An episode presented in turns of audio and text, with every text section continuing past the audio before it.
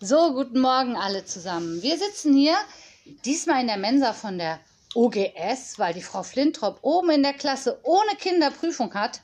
Das finden wir sehr schade, aber so ist das halt. Egal. Wir haben viel gearbeitet, frühstücken jetzt. Frau Weber liest vor und es hören noch mit.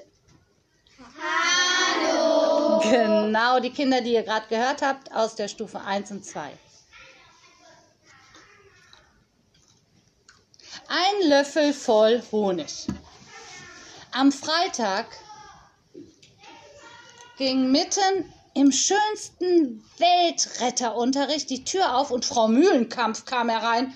Die Schüler der Klasse 4b sahen alles andere als erfreut aus, denn sie wussten, was das bedeutete. Sie sind also Frau Honig? sagte Frau Mühlenkampf leicht außer Atem. Und Sie sind also Frau Mühlenkampf? entgegnete Frau Honig und nickte ihr freundlich zu. Ich lag zwar einige Tage im Bett, aber trotzdem eilt Ihnen Ihr Ruf voraus bis zu mir nach Hause. Das freut mich sehr, Frau Honig, sagte das aufrichtig.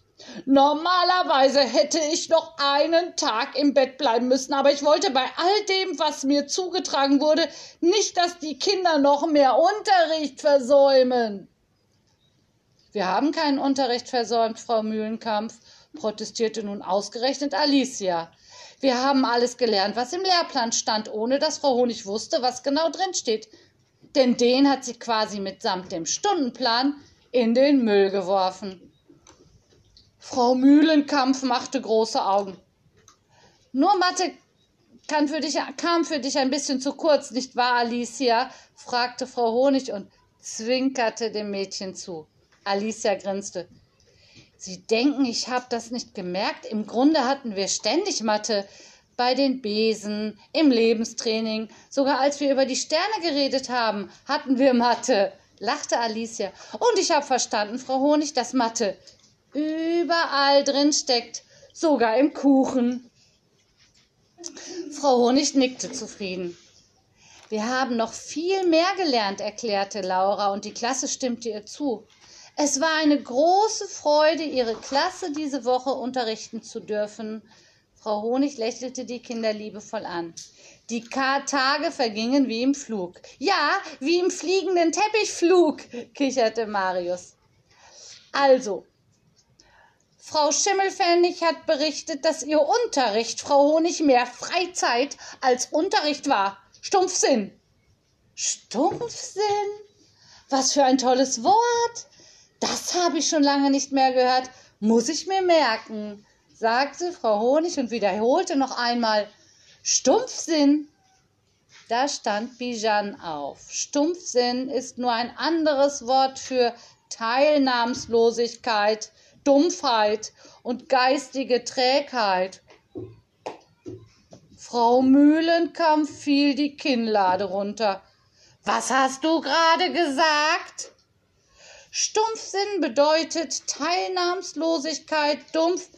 Ja, ich hab dich schon verstanden, aber du, du, du, du, du sprichst ja Deutsch, stotterte Frau Mühlenkampf. Bijan nickte. Hat mir Frau Honig beigebracht, verkündete er stolz. Diese schüttelte den Kopf. Ohne die Hilfe der ganzen Klasse hätte ich das nicht geschafft, Bijan. Manchmal sollten wir alle in Worten baden, damit wir den Umgang damit besser lernen. Frau Honig sah Frau Mühlenkampf an. Na, Sie machen mir ja Spaß, Frau Honig, sagte Frau Mühlenkampf. Das freut mich, wenn ich Ihnen Spaß mache, erwiderte Frau Honig. Na ja, ich meinte das jetzt eher im übertragenen Sinne. An welcher Schule waren Sie noch einmal zuvor? Die VFSDNWWSLSK schickt mich, gab Frau Honig bereitwillig Auskunft. Aha, kenne ich nicht. Frau Honig ging zum Pult und sammelte nach und nach ihre Sachen zusammen. Ihre Zeit als Lehrerin, Lehrerin schien vorüber zu sein. Eine Frage, Frau Honig. Wozu, denken Sie, macht sich jemand die Mühe, ein Schulsystem zu erfinden, wenn sich da niemand dran hält? Frau Mühlenkampf setzte sich auf das Lehrerpult und sah Frau Honig durchdringend an. Das Kindermädchen ließ sich jedoch nicht aus der Ruhe bringen. Oh, ich finde, es halten sich viel zu viele daran.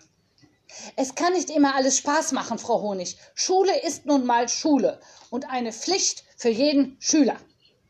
Frau Honig drehte sich schwungvoll zu Frau Mühlenkampf um, dass diese fast vom Pult kippte. Ich höre nie auf, mir das Leben lustig zu gestalten, Frau Mühlenkampf. Jeden Tag gehe ich aufs Neue auf die Suche nach dem Spaß im Leben, und wenn etwas noch so langweilig ist, ich finde ihn immer. Manchmal versteckt der Spaß sich unter dem Fußabstreifer. Manchmal sitzt er auf einer Lampe und baumelt frech mit den Beinen. Stellen Sie sich vor, ich habe ihn sogar hier bei Ihnen in der Schule gefunden. Er saß unter dem Lehrerpult und hat gewartet. Frau Mühlenkamp schnaubte verächtlich. Und worauf? fragte sie spöttisch. Auf den Moment, in dem er auf jedes Kind überspringen durfte. Bei manchen, die immer für einen Spaß zu haben sind, ging das ganz leicht. Das merkt der kleine Kerl schnell. Bei manchen aber prallt er ab. Das sind die, die ein Schutzschild aufbauen. Ein Schutzschild aus Regeln, Lehrplänen und Stundenplanunterteilungen. Für Spaß ist da meist nicht viel Platz. Sie haben wohl die Weisheit mit Löffeln gefressen, Frau Honig, fragte Frau Mühlenkampf. Nein, denn Weisheit auf Löffeln schmeckt mir nicht besonders. Ich bevorzuge einen Löffel Bienenhonig. Frau Mühlenkamp schüttelte den Kopf. Und Ihnen lasse ich auch ein wenig davon hier, damit Sie sich die Zeit in der Schule etwas versüßen können.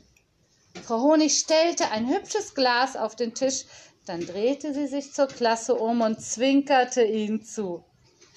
Hat weiterhin viel Freude und Spaß beim Lernen, Kinder. Dann wandte sie sich erneut zu Frau Mühlenkampf um. Und Ihnen wünsche ich das auch. Sie haben hier wirklich wunderbare Kinder. Ohne Ausnahme, sagte sie voller Ernst. Dann nahm sie ihren Koffer und ihren Korb und ging. Die Kinder blickten ihr traurig hinterher.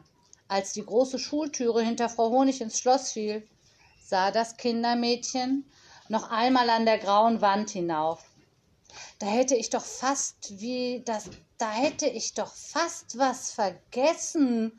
Mit diesen Worten griff sie in die Tiefen ihrer Manteltasche, holte zwei Hände voll Blumensamen heraus und warf sie Richtung Schulhaus.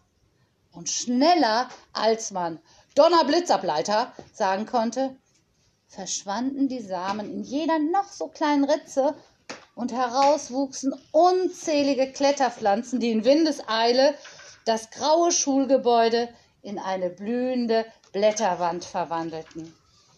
Frau Mühlenkampf stand derweil am Fenster und schüttelte den Kopf. Dann fiel ihr Blick auf das Honigglas, das auf ihrem Pult stand. Ein inneren Drang folgend ging sie auf das Glas zu, schraubte es auf und sog den Duft tief in sich ein. Für einen Moment vergaß sie alles um sich herum. Sie fühlte sich leicht, als würde sie über eine Blumenwiese hüpfen. Nein, als würde sie wie eine Biene über eine Blumenwiese fliegen. Sie hörte das Summen der Bienen, dann ließ sie einen Löffel in das Honigglas gleiten. Wie in Zeitlupe sank er in die goldene Tiefe. Der Honig tropfte schwer vom Löffel als Frau Mühlenkampf ihn wieder herauszog. Dann ließ sie den Honig auf ihrer Zunge zergehen. Der Geschmack erfüllte aber nicht nur ihren Mund, es war, als durchströmte er ihren ganzen Körper. Ihr blasses Gesicht errötete leicht, und als sie die Augen öffnete, leuchteten diese und strahlten vor Glück. Sie sah ein Kind nach dem anderen an. Ihr Lächeln wurde breiter. Und was machen wir jetzt, Kinder? fragte sie plötzlich. Die Schüler der 4b tuschelten. Niemand traute sich zu antworten, denn niemand wusste, was Frau Mühlenkampf mit der Frage bezweckte. Wer will Spaß haben? fragte die Lehrerin nun und schleckte den Rest Honig genüsslich vom Löffel ab. Ich, rief erst eins der Kinder verhalten, und dann streckten nach und nach alle die Finger in die Höhe. Ich kann euch nicht hören, sagte Frau Mühlenkamp, sah die Schüler erwartungsvoll an und lachte. Ich, schrien die Kinder nun so laut sie konnten. Und am lautesten schrie Frau Mühlenkampf dann selbst. Ich auch! Es war so laut, dass es bis auf die Straße hinunterhallte, auf der Frau Honig noch stand und den Blumen beim Ranken zusah. So, und jetzt gehe ich. Frau Honig nickte zufrieden. Dann hob sie ihren Koffer und ihren Korb hoch, lächelte dem Wind zu, der durch die Haare fuhr und schlenderte fröhlich die Straße entlang, bis man sie nicht mehr sehen konnte. Das war die letzte Seite von dem Buch. Sollen wir, oh, wir mal einmal